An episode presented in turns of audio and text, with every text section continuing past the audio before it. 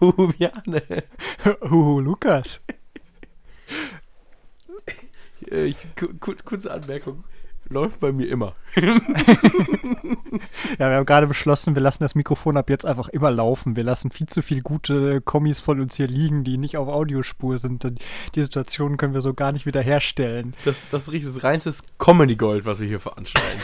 Comedy Gold ist so richtig geil. Das ist so ein 1 Live Krone-Satz oder so bei WDR 2.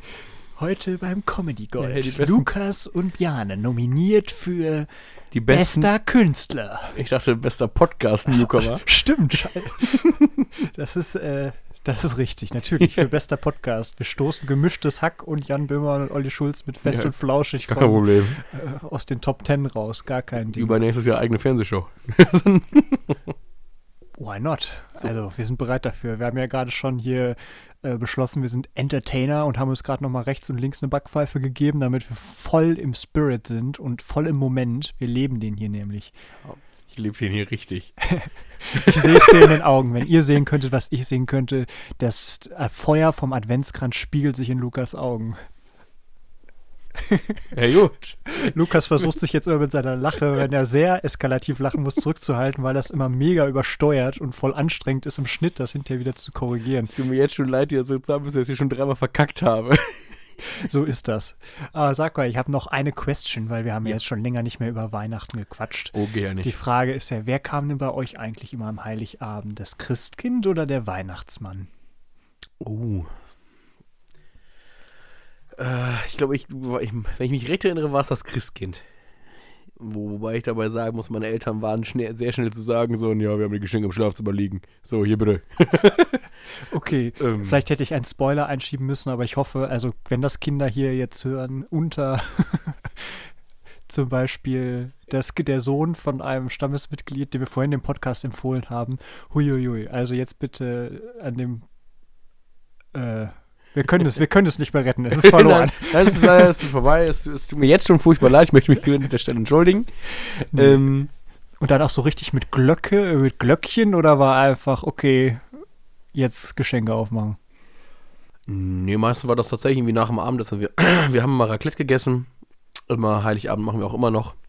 Und dann, ja, haben wir immer ein bisschen Weihnachtsmusik dabei gehört. Und das ist quasi, wenn du dann aufgeräumt hast, sind wir immer alle rübergegangen ins Wohnzimmer. Ja, und dann hat halt jeder so seine Sachen geholt, irgendwo her. Quasi. Und dann gab es große Bescherung.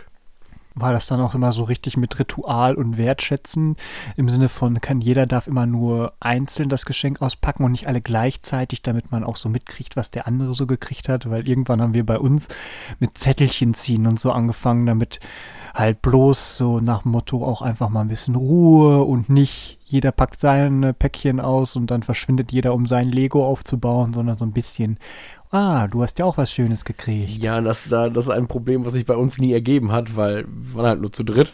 Ich habe ja weder Brüder noch andere Geschwister und, und so. Und Schwestern habe ich dementsprechend also auch nicht. Von daher haben sich meine Eltern immer aufs Sofa gesetzt und ihrem einzigen Kind dabei zugeguckt, wie sie ihr Geschenk ausgepackt hat. Von daher, Ja, das stimmt. An Ähm. dem Stelle ist es vielleicht ganz entspannt, keine Geschwister zu haben. ja, richtig. Aber wahrscheinlich wäre Weihnachten ja trotzdem auch nicht das Gleiche. Lalalala. Wissen wir alle Bescheid. Nein, aber das ist Genau. gut. Ich, ich muss sagen, je mehr man zu Weihnachten ist, aber desto witziger wird es halt auch, ne? Also, äh, letztes Jahr haben wir angefangen, irgendwie ein, zwei Leute einzuladen, so, die halt irgendwie, wo die, wo die sagen, oh, auf meine Eltern, auf meine eigene Familie, gar keine Lust. Und die kommen immer bei uns vorbei und dann äh, geht es mal los, Heiligabend. Das hat auf jeden Fall die Weihnachtsstimmung wieder deutlich gehoben.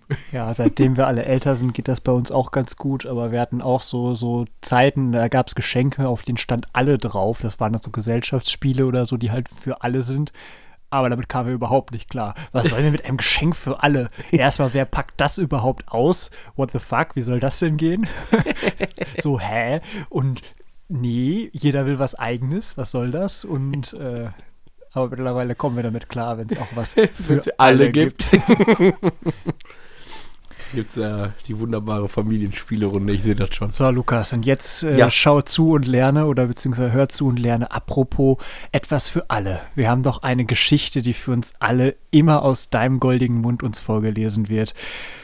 Heute ist ja sogar auch Gruppenstunde. Das heißt, heute wird sogar das Poster, das legendäre Poster zu dieser Adventsgeschichte auch wieder beklebt und äh, ausgeschnitten dafür. Aber wir wollen natürlich auch noch die Geschichte dazu hören.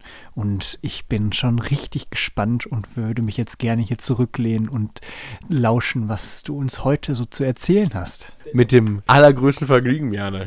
Ah, Mensch, dieser äh, der ironische Unterton und Sarkasmus dahinter ist gar nicht durchgekommen. Zum Glück ist das hier kein Gott nur ein Audio, nur ein Audioformat. Ich bin mir auch manchmal nicht so sicher, ob du es ernst meinst oder ob du mich verarscht. Egal, darum soll es jetzt hier nicht gehen. Ich bleibe unberechenbar. Ein Lebkuchenhaus zur Rettung armer Kinder. 16 wunderbare Plakate hatten wir gemalt. Großes Krippenspiel stand in goldener Schrift ganz oben. Ein Stern mit Schweif war darunter zu sehen. Und jeder konnte in knallroter Schrift lesen, wann unser Theaterstück aufgeführt werden sollte. Am Samstag vor dem vierten Advent um 16 Uhr auf dem Stadtplatz vor der Kirche. Vorgeführt vom himmlischen Theater. Zur Rettung armer Kinder. Mark und ich zogen dick vermummt von Geschäft zu Geschäft. Der alte Schnee knirschte unter unseren Füßen, aber er war schon grau geworden und sah nicht mehr schön aus. Zuerst gingen wir zum Metzger Pongratz am Kornmühlenweg Nummer 9. Dürfen wir das bei Ihnen an der Tür aufhängen? fragte Mark, und ich hielt dem Metzger Pongratz unser Plakat unter die Nase. Erst schaute er ein wenig misstrauisch. Aber vielleicht gefiel ihm die blutrote Farbe. Auf jeden Fall nickte er schließlich freundlich und erlaubte uns das Plakat aufzuhängen. Mark holte Tesafilm aus seiner Winterjacke und ich hielt das Plakat möglichst gerade an die Metzgereitür und schon hing unsere erste Werbung. Jeder, der hinaus oder hineinging, konnte sie lesen. Dankeschön, riefen wir und gingen durch den knirschenden Schnee weiter zum Schreibwarenladen, zur Post, zum Friseur und zur Apotheke. Zum Supermarkt gingen wir nicht, denn da saß Marks Mutter an der Kasse und wir hatten unser Geheimnis noch nicht an unsere Eltern verraten. Sollten sie doch unsere Plakate sehen und sich fragen, was denn das himmlische Theater sei. Das würde eine Überraschung geben. Schließlich kam es zur Bäckerei Bömmel neben dem Brunnen. Von hier aus konnten wir schon zur Kirche sehen. Dort drüben unter dem Tannenbaum sollte unsere Aufführung stattfinden. Nur noch sechs Tage, flüsterte Mark mir zu. Nur noch sechs Tage bis zur Aufführung. Plötzlich wurde mir ganz schlecht vor Aufregung. Ding dong, machte die Tür zum Bäcker Bommel, als wir eintraten. Drinnen roch es lecker nach Lebkuchen und Stollen.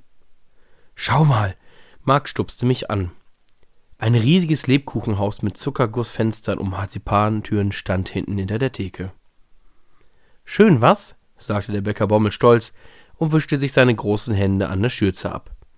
Ihr seid die Ersten, die mein Lebkuchenhaus ganz fertig sehen. Gerade habe ich die letzte Marzipantür eingesetzt. Es war das wunderschönste Lebkuchenhaus, das man sich vorstellen konnte. Sogar ein Marzipanhase saß davor, obwohl an Weihnachten gar kein Hase vorkommt.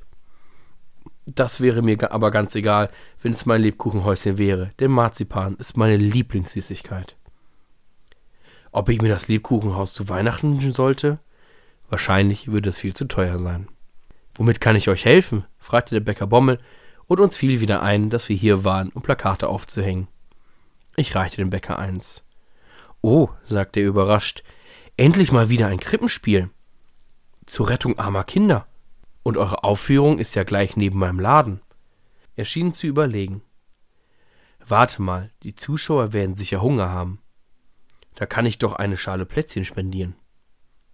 Mark und ich sahen uns an. Das wäre ja wunderbar. Und Moment, ich habe noch eine Idee.